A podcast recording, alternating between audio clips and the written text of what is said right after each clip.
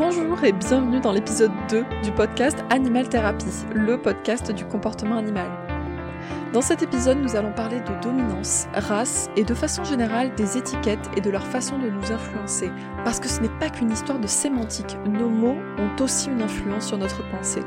Il y a énormément d'idées préconçues autour du comportement et les étiquettes qu'on utilise vont avoir de l'importance.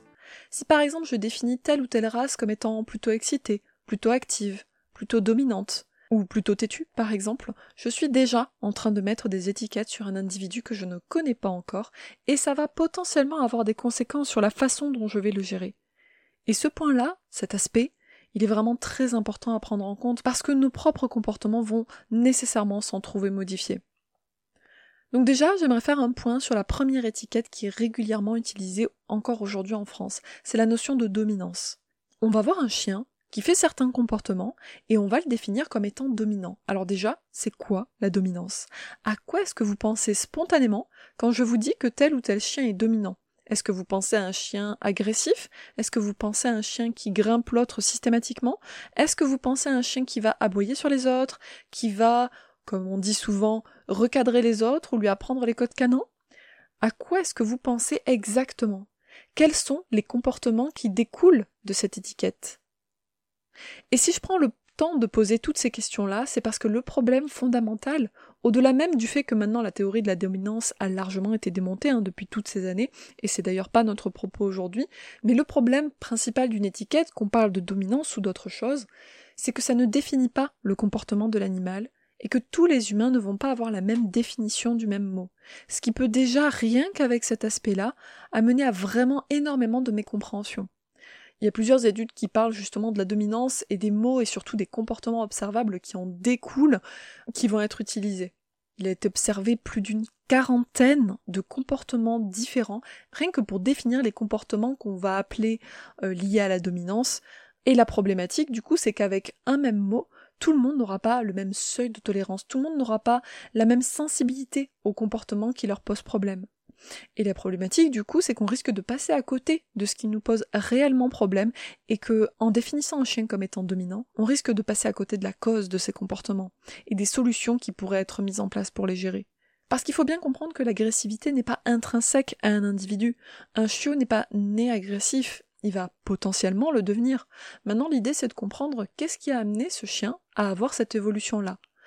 Et en analyse du comportement, ce qu'on dit, c'est que notre but, ça va être d'observer et de noter les comportements observables et qui sont donc mesurables. Parce que le problème d'une étiquette, c'est qu'elle n'est pas observable. Euh, on peut pas observer euh, la dominance, tout comme on peut pas observer la gentillesse en tant que telle, parce que ce sont des concepts abstraits. On peut mettre un mot sur des choses qui vont être observées, par contre, est observable. On peut mettre par exemple des mots sur des éléments précis de langage corporel, mais on ne va pas pouvoir définir une étiquette qui englobe une idée. Parce que c'est un petit peu ça finalement ce qui se passe. C'est en mettant ce mot, on n'est plus simplement en train de décrire une situation. On est déjà en train d'interpréter les comportements qu'on est en train d'observer. Et ça, ça peut poser problème. Parce que si du coup on va définir un, un chien par exemple comme étant dominant, la problématique, c'est qu'on va considérer que c'est un trait caractéristique de sa personnalité ou de son caractère, et on va plus chercher à résoudre le comportement. Et donc, ça peut également justifier des stratégies euh, aversives qui vont être utilisées contre l'individu, puisque ce chien-là est dominant, et que moi j'ai pas envie qu'il soit dominant, alors je vais m'en prendre à lui. Ça va justifier l'utilisation par exemple d'un collier étrangleur euh, ou d'un collier électrique, parce que c'est le chien lui-même qui pose problème, et finalement on ne s'intéresse pas au pourquoi il émet ces comportements-là, à la cause. Aujourd'hui, on ne s'intéresse pas à la cause qui, elle, en revanche, pourrait nous amener à trouver des solutions pérennes et pourrait nous permettre de résoudre la problématique sans utiliser d'outils coercitifs et sans remettre la responsabilité ou plutôt le fardeau de, sur l'individu. Comme si c'était intrinsèquement sa faute si aujourd'hui il faisait ces comportements. Sauf que on le sait, les comportements c'est pas aussi simple. Oui, bien sûr, bien sûr que c'est nous qui émettons les comportements qu'on fait. Évidemment que dans ce sens-là, nous sommes responsables de nos comportements et de nos actions. Mais c'est pas la seule variable. Les comportements découlent des apprentissages qu'on va faire dans un environnement donné. Et donc, en ce sens, modifier ou gérer l'environnement, on va dire que c'est le premier pas pour éviter que les comportements apparaissent, s'entretiennent ou empirent avec le temps. Et donc pourquoi je parle de ça? C'est parce que finalement il y a des stratégies qui vont être basées sur les sciences, puisque l'analyse appliquée du comportement prend deux éléments de l'environnement, l'antécédent et la conséquence, pour expliquer pourquoi un comportement se produit. Donc par exemple, si je devais expliquer ça autrement, si je vois un interrupteur, donc ça c'est mon antécédent, mon comportement, ça va être j'appuie sur cet interrupteur et la conséquence, ça va être que la lumière s'allume. Mon comportement a été modelé parce qu'il s'est passé quelque chose dans l'environnement juste après que j'ai émis l'action. Et donc en ce sens-là, mon comportement, bien sûr que c'est moi qui choisis de le faire à ce moment-là, parce que j'avais un intérêt, ou tout simplement par curiosité ou autre, peu importe mes motivations. Mais ensuite, je vais choisir de répéter ce comportement-là parce qu'il y a une conséquence dans l'environnement qui m'était favorable. Là, en l'occurrence, la lumière s'est allumée. Donc disons que j'ai envie que ce soit un élément de l'environnement qui se reproduise à l'avenir, je sais que je vais pouvoir émettre un comportement qui va me permettre d'obtenir cette chose-là dans l'environnement, et tous les comportements, tous, y compris l'agressivité, y compris d'autres types de comportements, ils ont tous cet aspect-là environnemental. Si par exemple on a un chien qui est agressif, ce chien-là, il va peut-être aller aboyer sur les autres chiens. Et qu'est-ce qui va se passer à ce moment-là? Est-ce que l'autre chien en face s'éloigne? Est-ce que le chien en face finit par jouer avec lui? Est-ce que le chien en face se calme? En fait, quelle est la conséquence de ce comportement-là? Parce qu'en fonction de ça, en faisant vraiment une analyse de ce qui se passe, on va se rendre compte que le chien n'est pas nécessairement dominant, comme on aime beaucoup mettre des étiquettes, mais peut-être qu'il agit tout simplement pour que son comportement ait une fonction dans l'environnement dans lequel il évolue.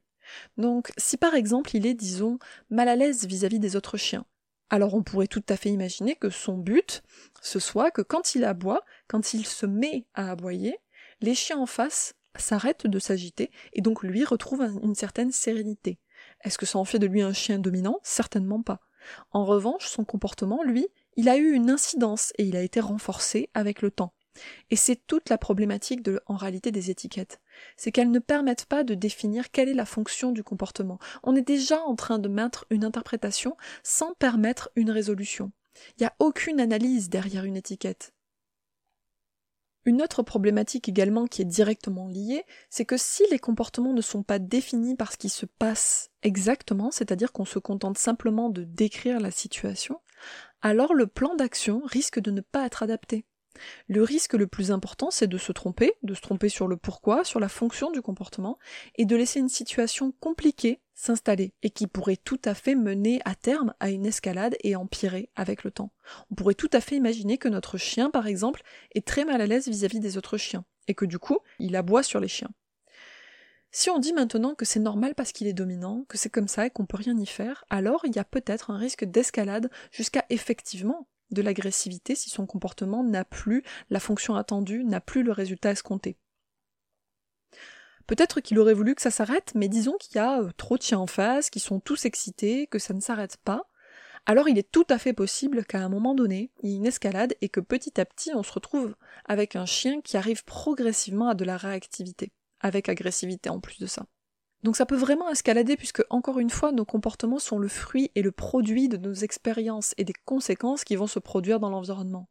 Donc le problème de tout ça, c'est que s'arrêter à l'étiquette, c'est prendre le risque de mettre notre chien en danger et de mettre aussi les autres animaux en face en danger, de laisser aussi faire des expériences potentiellement négatives à notre animal, quelles qu'elles soient, qui vont potentiellement entacher sa relation avec son environnement, avec les autres animaux ou avec l'humain. Peu importe quels sont les types d'expériences qu'il est en train de faire à ce moment-là. Pareil, par exemple, si je devais prendre une autre étiquette, je vais prendre une étiquette que j'entends beaucoup également, euh, c'est un chien qui est têtu. Qu'est-ce que ça sous-entend généralement? Un chien qui est têtu, ça veut potentiellement dire un chien qui n'écoute pas. Ok, donc ça veut dire que techniquement, il y a peut-être un défaut de motivation, peut-être qu'il n'a pas bien appris, qu'il n'a pas bien compris les exercices de training qu'on a essayé de lui apprendre, peut-être qu'il ne les maîtrise pas, ou peut-être qu'il y a d'autres choses en jeu, par exemple, comme des émotions très importantes, en tout cas, peu importe la raison, mais en tout cas, définir le chien comme étant têtu, ça sous-entend qu'il est né comme ça, et ça sous-entend aussi que ça fait partie de sa personnalité. Et encore une fois, ça justifie l'utilisation de la punition pour gérer ce chien, parce que s'il est têtu par définition, alors ça sous-entend que le seul moyen de gérer un individu têtu, eh bien finalement, ça va être de chercher à se faire comprendre de ce chien têtu. On cherche pas à comprendre pourquoi est-ce qu'il agit comme ça, mais plutôt essayer d'imposer notre volonté à ce moment-là. Pourquoi est-ce qu'il n'écoute pas? Pourquoi euh, est-ce qu'il n'est pas motivé? Pourquoi est-ce qu'il ne répond pas à nos demandes à ce moment-là? Et la problématique, c'est que si on analyse la situation, la plupart du temps, on se rend compte que si le chien ne revenait pas au rappel, par exemple, eh bien c'est peut-être parce qu'il n'a pas été bien appris en amont. Ou peut-être que c'est parce qu'il est réactif et qu'à ce moment-là, il y avait peut-être trop de chiens autour de lui, qu'il n'arrivait plus du tout à gérer. Ça peut être donc des émotions extrêmement fortes, et les émotions prennent bien souvent, si ce n'est systématiquement, le pas sur euh, la réflexion. Donc je vais essayer de m'apaiser, j'essaye d'écouter ce qui se passe dans l'environnement, et à ce moment-là, ça marche plus parce qu'on est submergé d'émotions. Donc ça pourrait être ça, mais ça pourrait être aussi tout simplement parce qu'il n'était pas motivé. En tout cas, il y a des tonnes de raisons. Et bien sûr que le protocole qu'on va mettre en place, il va être différent en fonction de la raison. Quel que soit notre protocole d'action, il va être différent. Parce que si c'est un défaut de motivation, alors il va falloir recréer de la motivation on va voir que notre chien qu'on pensait être têtu va soudainement faire avec plaisir ce qu'on lui demande. Idem si c'était peut-être un défaut d'apprentissage, alors on va réapprendre les bases, et là on va observer à nouveau que notre chien n'était peut-être pas têtu, certainement pas, mais que c'était simplement une problématique d'apprentissage. Peut-être que ce n'était pas la bonne façon de lui apprendre cette chose-là, que ce n'était pas adapté à ce chien, à cet individu, puisque de toute façon il n'y a pas de bonne façon d'apprendre pour tous les animaux, il n'y a pas de recette de cuisine prémâchée toutes les façons d'apprendre doivent systématiquement être adaptées à notre apprenant, quel que soit son historique de vie. Et s'il y avait des émotions qui sont euh, extrêmement fortes et que euh, ben, peut-être que c'est pour ça qu'il ne répond pas à nos demandes, alors on pourrait tout à fait imaginer qu'il va falloir passer par, euh, je sais pas moi, de la, de la désensibilisation, du contre-conditionnement, en tout cas, quel que soit le protocole qu'on adopte à ce moment-là, du moment qu'il est adapté à notre chien, c'est ok. Et ce qu'on remarque, c'est que définir comme étant un chien têtu ne permet absolument pas d'aboutir à une solution qui soit pérenne et un protocole d'action qui soit adapté à cet individu. D'ailleurs, pour la petite anecdote, et ça c'est vrai pour n'importe quel animal, le côté têtu, c'est-à-dire la persistance d'un comportement, en analyse appliquée du comportement, ça existe et ça se travaille aussi. On peut tout à fait travailler un comportement pour qu'il soit de plus en plus persistant dans son environnement, même si celui-ci n'a plus tout à fait la conséquence escomptée. Un exemple très simple, si moi j'ai super bien appris que euh, appuyer sur le bouton de la télécommande ça fait s'allumer la télé, le jour où il n'y a plus de pile, bah, qu'est-ce que je vais faire potentiellement? Eh bien potentiellement je vais appuyer sur le bouton une fois, deux fois, trois fois, euh, peut-être plus, peut-être même que je vais m'énerver sur la télécommande, et donc appuyer plein plein plein plein de fois. Et donc on voit à ce moment-là que je vais commencer à émettre le comportement beaucoup plus souvent, alors que pourtant je n'ai plus la conséquence attendue. Et là, qu'est-ce qui se passe? Par exemple, s'il y avait quelqu'un d'extérieur qui essayait d'analyser mon comportement, il pourrait se dire mais, elle est têtue celle-là, elle fait le comportement à répétition. Et eh bien c'est exactement ce qui se passe. Et ça se travaille. Il y a vraiment des lois comportementales qui expliquent comment est-ce qu'on peut travailler le côté têtu d'un comportement, donc finalement ce qu'on appelle plutôt la persistance de ce comportement dans l'environnement. Et on peut travailler en connaissant les tenants et les aboutissants, on peut le travailler pour, favoriser, entre guillemets, ce côté têtu, si je devais remettre cette étiquette-là, mais on peut aussi la travailler sur des bons comportements qui sont utiles dans la vie au quotidien avec nos animaux. Maintenant, il y a aussi un autre point que j'aurais aimé aborder, c'est que les étiquettes ne permettent pas de déterminer la personnalité d'un individu. Et souvent on l'énonce sans même forcément s'en rendre compte. Par exemple, euh, c'est un hamstaff, alors c'est normal, ce sont des chiens agressifs. Et on a euh, bien sûr cette chose-là euh, en mauvais, comme je viens de l'énoncer, comme si tous les hamstaffs étaient forcément méchants, comme si c'était un trait caractéristique de la race, mais on l'a aussi dans l'autre sens, bien sûr, pour les chiens dits gentils, par exemple, parce que ce serait un labrador et que c'est un chien qui est bien pour les enfants. Et encore une fois, gentil, ça veut pas dire grand chose. En tout cas, ça ne détermine pas les comportements qui vont être émis par l'individu. On a juste une étiquette, on en a une idée vague préconçue, et c'est tout. Et on n'a pas tous la même définition de ce que c'est qu'un chien gentil. Et du coup, on peut vraiment être également très très surpris quand on va avoir un chien qui va commencer à émettre des comportements qui pourtant font partie soit de sa personnalité, soit de sa séquence comportementale, génétique liée à sa race, etc. etc. Alors, ce qu'il faut bien comprendre, c'est qu'il y a un aspect génétique dans la sélection. L'aspect génétique, ça peut être la sélection euh, qu'elles soient volontaires ou pas, comme par exemple euh, dans le cas des différentes races de chiens, on va sélectionner ce qu'on appelle des séquences comportementales. On va sélectionner des critères physiques, donc bien sûr, par exemple la taille, la couleur, certains aspects morphologiques, est-ce que les oreilles sont tombantes, est-ce qu'on garde des oreilles hautes, on va sélectionner des particularités physiques, bref, on va sélectionner tout ça, mais il y a aussi des aspects génétiques au niveau du comportement qui vont être sélectionnés. Par exemple, on va sélectionner certaines séquences du comportement de prédation. Et ça, c'est aussi un aspect génétique qui va être maintenu ou éteint en fonction de ce qu'on veut garder pour l'utilité initiale qu'avait cette race-là euh, à la base. Euh, on va chercher à garder ou à éteindre certains de ces aspects. Donc une séquence comportementale, elle se compose de plein plein de choses. Et si je devais résumer ça, ça va être, euh, ben voilà, je, je, fais un gros résumé, un chien qui s'oriente dans l'espace, euh, qui sniffe, qui fixe, qui court après la proie en mouvement, puis qui l'attrape, qui la secoue, puis il y a la mise à mort, puis il y a la consommation. Donc ça, c'est une, séquence de prédation classique. Et en fonction de nos besoins, eh bien, il y a des races de chiens, en fonction de l'utilité qu'elles vont servir, qui vont être sélectionnées. On va décortiquer cette séquence comportementale-là et on va sélectionner uniquement les points de cette séquence qui nous intéressent. Donc par exemple, si je devais prendre un exemple sur le border, eh bien, l'utilité principale à la base, l'humain utilise le border pour faire du troupeau. Donc, dans la séquence de prédation, ce qu'on va faire, c'est qu'on va sélectionner le fait que le chien, il court après quelque chose en mouvement, qu'il le fixe, qu'il le regarde intensément, qu'il ne lâche pas du regard la chose qui est en mouvement. On va essayer autant que possible de sélectionner ces deux aspects. Et d'ailleurs, c'est ce qu'on fait depuis des centaines et des centaines d'années, de supprimer l'aspect consommation, l'aspect mise à mort de cette séquence de prédation, puisque c'est absolument pas ce qui nous intéresse évidemment dans la conduite de troupeau. Donc par exemple, si je devais reprendre l'exemple du border collie, ça veut dire que on n'a pas sélectionné un chien plus intelligent ou un chien sportif.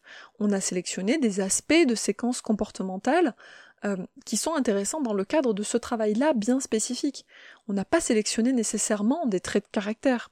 Alors bien sûr, ça peut être le cas, on peut avoir sélectionné certains de ces aspects-là, mais il faut retenir que c'est multifactoriel et que nous, ce qu'on sélectionne, ça va vraiment être plutôt ces aspects-là.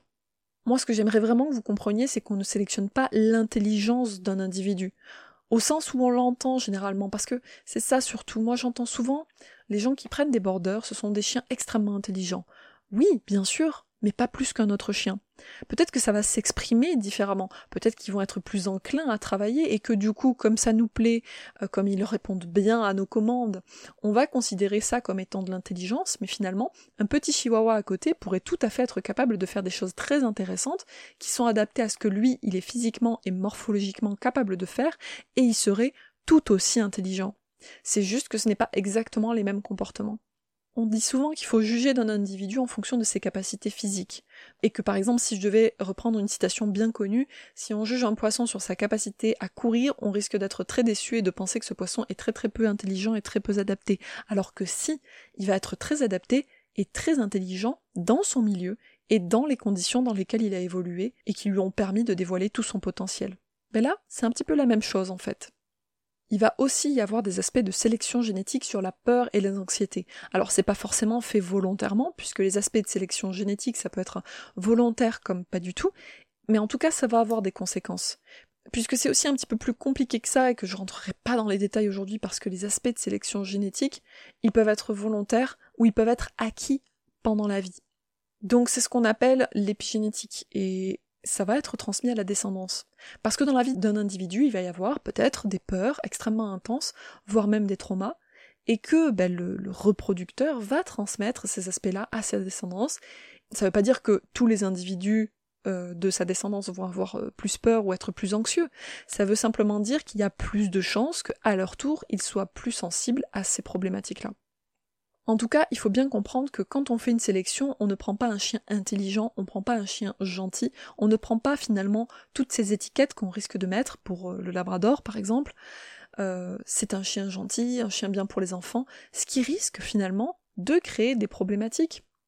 Si par exemple on voyait un gros hamstaff et que on a peur que cet enfant-là finisse par se faire croquer s'il insiste trop, et eh bien avec notre labrador, on risque d'être plus permissif alors que le risque est tout aussi réel et du coup, ça ne permet pas de protéger ni son chien, ni son enfant. Donc là, finalement, on voit bien que, en l'occurrence, les étiquettes, elles peuvent être vraiment délétères dans la façon dont on va gérer un individu.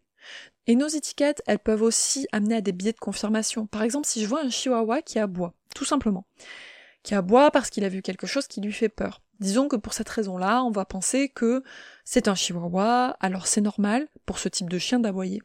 Alors peut-être que oui, peut-être qu'on va dire que généralement, les chihuahuas ont tendance à plus aboyer en termes de fréquence.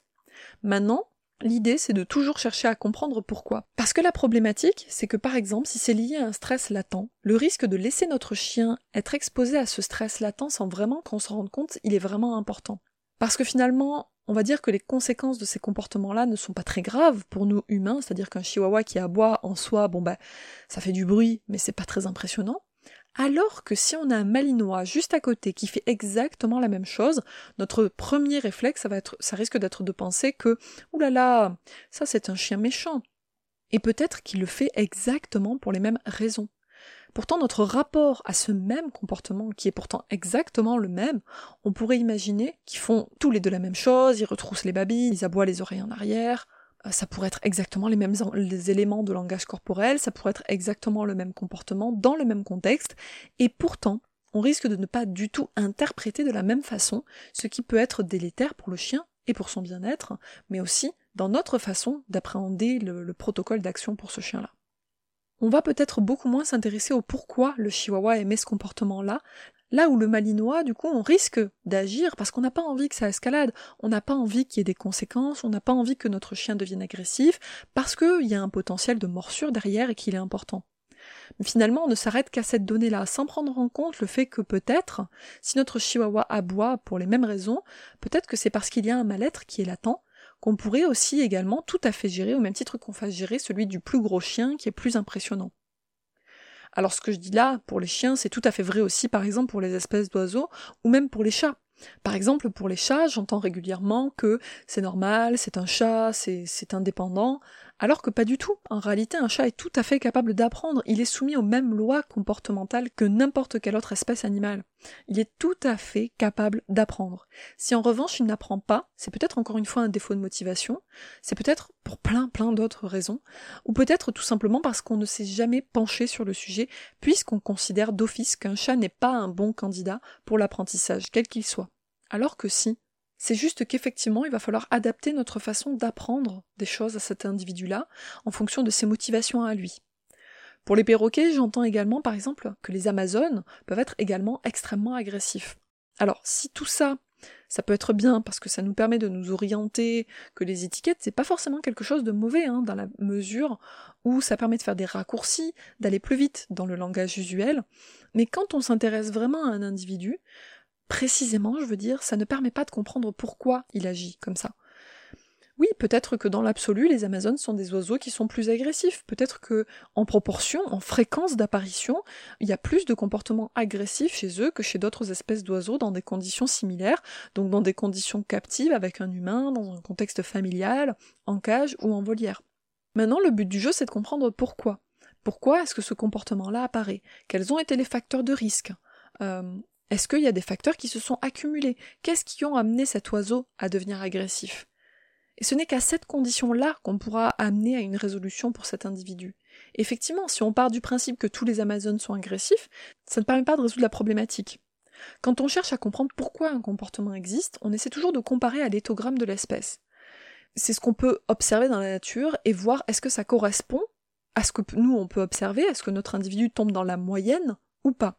Et sinon, pourquoi est-ce qu'on va avoir plus de ces comportements-là dans un contexte captif? Et dans ce cas-là, ça veut dire que ce n'est pas un trait, un aspect lié à cette espèce, mais plutôt quelque chose qui fait que euh, ça a été, on va dire, conditionné par l'environnement. Ce qui fait qu'aujourd'hui, on va avoir un individu qui a fait énormément d'apprentissage et que c'est pour ça qu'aujourd'hui il en est là on va vraiment essayer de s'intéresser à l'individu plutôt qu'à faire une généralisation sur une espèce, ce qui ne permet pas d'amener à une résolution et qui va servir plutôt, et c'est mon point numéro 3, de prophétie autoréalisatrice. C'est-à-dire que si on considère que telle espèce d'oiseau est agressive, alors on, risque d'agir en tant que tel. On va remettre la faute à nouveau sur l'individu. On ne va pas du tout chercher à résoudre la problématique ou le pourquoi cet individu-là est agressif. On va immédiatement chercher à arrêter le comportement en agissant sur l'individu plutôt qu'en agissant sur les éléments qui font qu'aujourd'hui il est devenu agressif. Et donc ça va encore une fois justifier potentiellement de la punition, des stratégies euh, invasives, coercitives sur l'individu, qui ne permettront toujours pas d'atteindre un certain bien-être. Il faut vraiment se méfier des étiquettes, parce que si on prend par exemple un chien, parce qu'on nous l'a décrit comme étant gentil, timide, calme, euh, parce que calme c'est beaucoup une étiquette qui revient aussi, et qui se révèle comme euh, ne pas du tout être comme ça, ne pas du tout être comme on s'y attendait. Alors pourquoi finalement? Pourquoi? Il pourrait changer euh, par rapport aux étiquettes qu'on a là, qu'on nous a décrit Potentiellement parce que déjà, il va changer d'environnement, il va changer de contexte environnemental, et on a vu à quel point l'environnement a de l'influence sur les comportements. Donc on pourrait, en changeant d'environnement, avoir des comportements qui apparaissent qui sont totalement différents des comportements qui apparaissaient avant dans l'environnement dans lequel l'individu a été préalablement. Est-ce que ça veut dire que la personne nous a menti? Ben non, potentiellement elle nous a dit la vérité. C'est pas dit, hein, peut-être qu'elle nous a menti, mais potentiellement elle nous a dit la vérité. La vérité qui était vraie dans le contexte dans lequel elle a pu observer l'animal. Maintenant, est-ce que c'est ça la problématique ou est-ce que ça peut être que cette définition est différente? Qu'est-ce qu'elle va appeler calme? Où se situe la barre? Où se situe la limite entre un individu qui est calme et un individu qui ne l'est pas?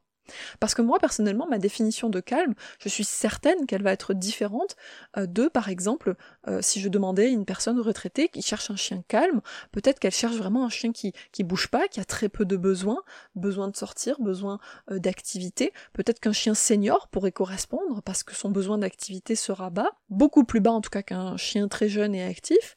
Et donc là, on voit bien toute la limite des étiquettes à nouveau, c'est que la définition de chaque personne va être différente et du coup ça ne permet pas d'anticiper les comportements qui vont se produire dans notre environnement. On risque d'être surpris.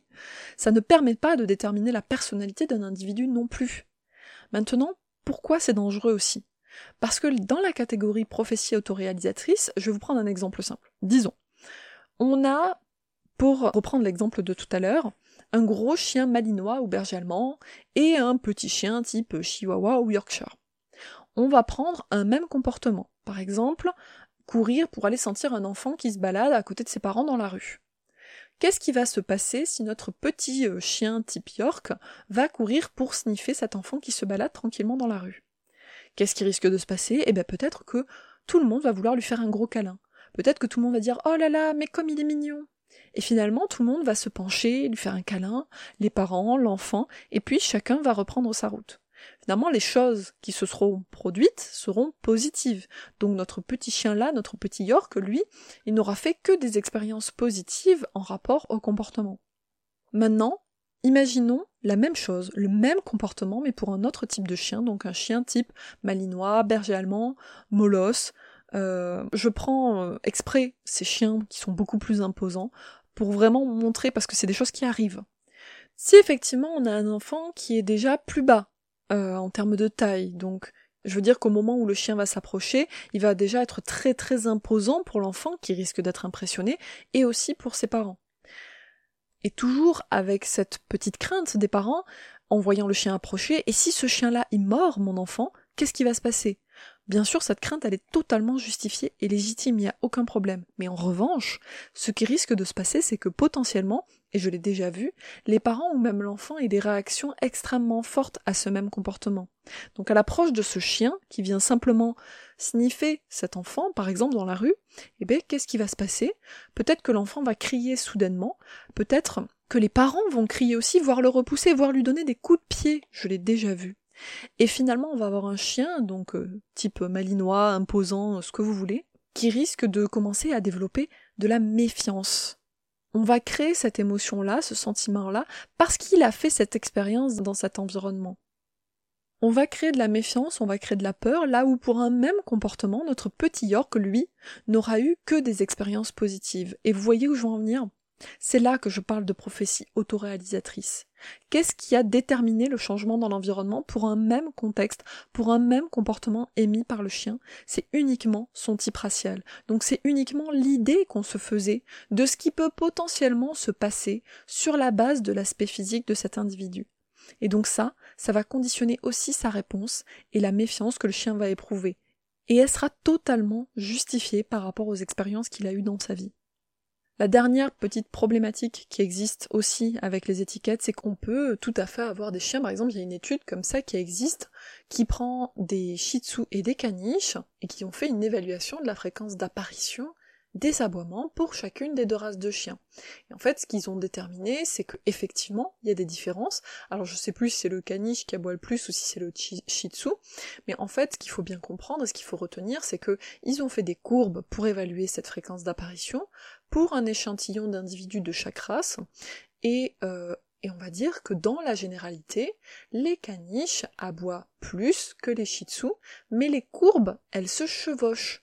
Et ça, ça veut dire quoi? Ça veut dire que parfois, on va avoir des shih tzu qui aboient plus que certains caniches qui se retrouvent, on va dire, sur la pente basse de la fréquence d'apparition du comportement aboyé.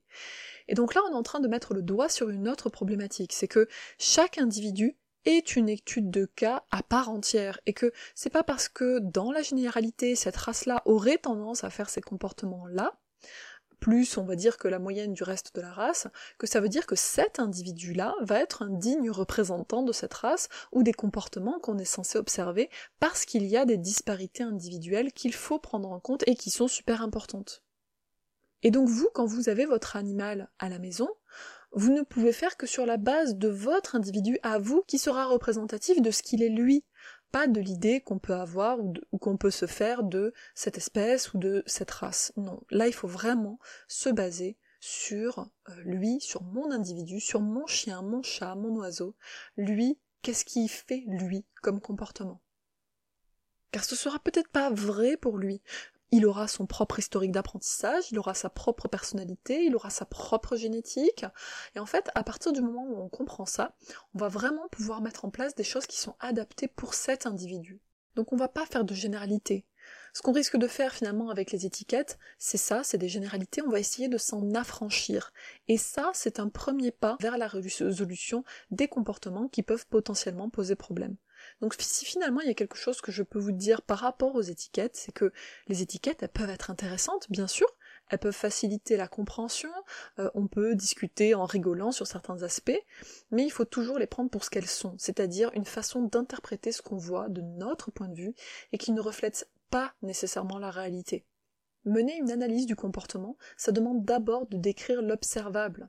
Plutôt que de dire mon chien est dominant, je pourrais dire quand un chien aboie, mon chien fonce sur lui et lui aboie dessus.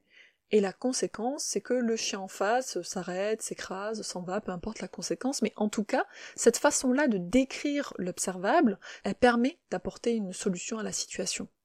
Changer notre façon de regarder les comportements, c'est vraiment la première chose à faire. L'interprétation ne vient qu'après. Elle se base sur les observations éthologiques et sur l'analyse du comportement et elle permet d'apporter une explication, mais aussi et surtout des solutions. Et tout ça, ce sont les fondements d'une meilleure communication entre nous et nos animaux. Plus on essaiera de prendre du recul sur une situation, et plus on va pouvoir permettre d'y apporter une solution pérenne. Plus vous allez vous intéresser à votre animal, à ses comportements, à ce que lui il fait, pourquoi il le fait? Euh, alors ce que j'aimerais le prochain coup, quand vous allez être face à ces situations-là, c'est que plutôt que d'essayer de décrire la situation en mettant une étiquette, j'aimerais que vous décriviez la situation en décortiquant exactement ce qui se passe. Ce qui se passe avant, ce qui a déclenché le comportement, le comportement de l'animal, qu'est-ce qu'il fait à ce moment-là, et quelle est la conséquence immédiate de ce comportement. Qu'est-ce qui se passe exactement? Et j'aimerais que vous me taguiez sur les réseaux. Mon idée c'est Animal Thérapie sur Facebook ou sur Instagram, et j'aimerais que vous me taguiez justement en mettant le résumé de votre analyse.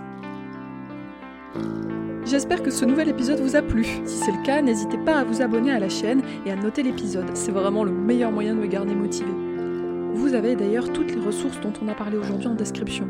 Si vous avez des questions ou des remarques sur l'épisode du jour, n'hésitez pas à commenter. D'ailleurs, dans la section commentaires aussi, vous pouvez tout à fait suggérer un prochain sujet qui vous tient à cœur. Vous pouvez également rejoindre mon Instagram pour plus d'informations, de tips et de ressources gratuites sous l'identifiant Animal Thérapie. Vous avez un souci de comportement avec votre animal ou vous avez envie de vous faire accompagner de façon éthique et professionnelle, vous pouvez me contacter directement sur contact@animaltherapie.com et je vous dis à très bientôt pour un nouvel épisode.